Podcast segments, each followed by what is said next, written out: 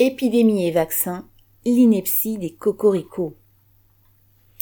Dimanche 4 avril, Thierry Breton, le monsieur vaccin de l'Union européenne, visitait près de Dijon une usine Corden Pharma qui fabrique un des composants du vaccin Moderna. Cela a été en France l'occasion d'un déluge de propos cocardiers, culminant avec la promesse d'atteindre l'immunité collective dans l'ensemble de l'Union européenne le, point de suspension, 14 juillet. Corden Pharma est un façonnier, comme on appelle les sous-traitants qui fabriquent des principes actifs, des excipients et des emballages pour l'industrie pharmaceutique. Le groupe est suisse, mais possède donc une usine à Chenauve, en banlieue dijonnaise, ainsi qu'une autre dans le Colorado, aux États-Unis. Depuis quelques années, Corden Pharma produisait déjà, pour les recherches de l'américain Moderna, l'enveloppe de lipides qui permet d'emballer l'ARN messager afin qu'il puisse être injecté dans l'organisme.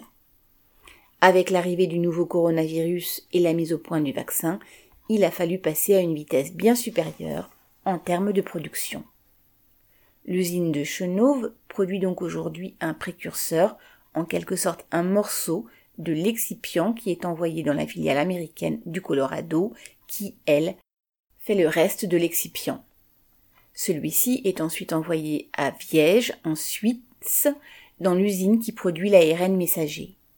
Quant au conditionnement, c'est-à-dire la mise sous flacon, il est pour l'instant réalisé en Espagne, du moins pour les vaccins délivrés en Europe. On est loin ici d'avoir listé toutes les étapes, tous les sites, tous les façonniers qui interviennent dans la production des centaines de composants constituant chaque vaccin. Mais cela montre la totale absurdité des cocoricots embouchés sur tous les tons. On ne cesse d'entendre depuis quelque temps qu'on est en bonne voie de la localisation de la production, que la France, entre guillemets, va pouvoir produire les, différents vaccins.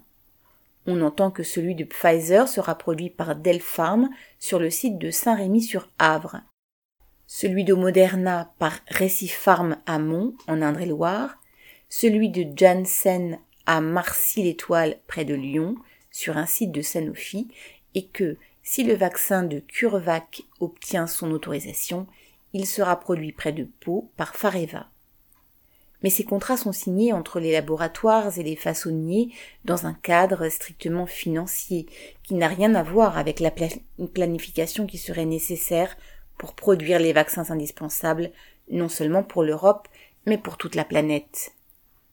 Même un minimum de planification se révèle impossible dans l'économie de concurrence et sous le règne de la sacro-sainte liberté d'entreprendre.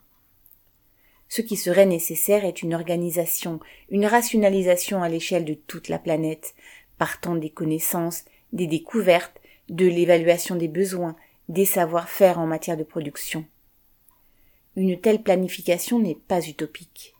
En revanche, ce qu'il l'est, est de croire que l'organisation économique et sociale actuelle pourra répondre de façon rationnelle aux besoins des hommes, ne serait-ce qu'en matière de lutte contre les virus et les épidémies. Sophie Gargan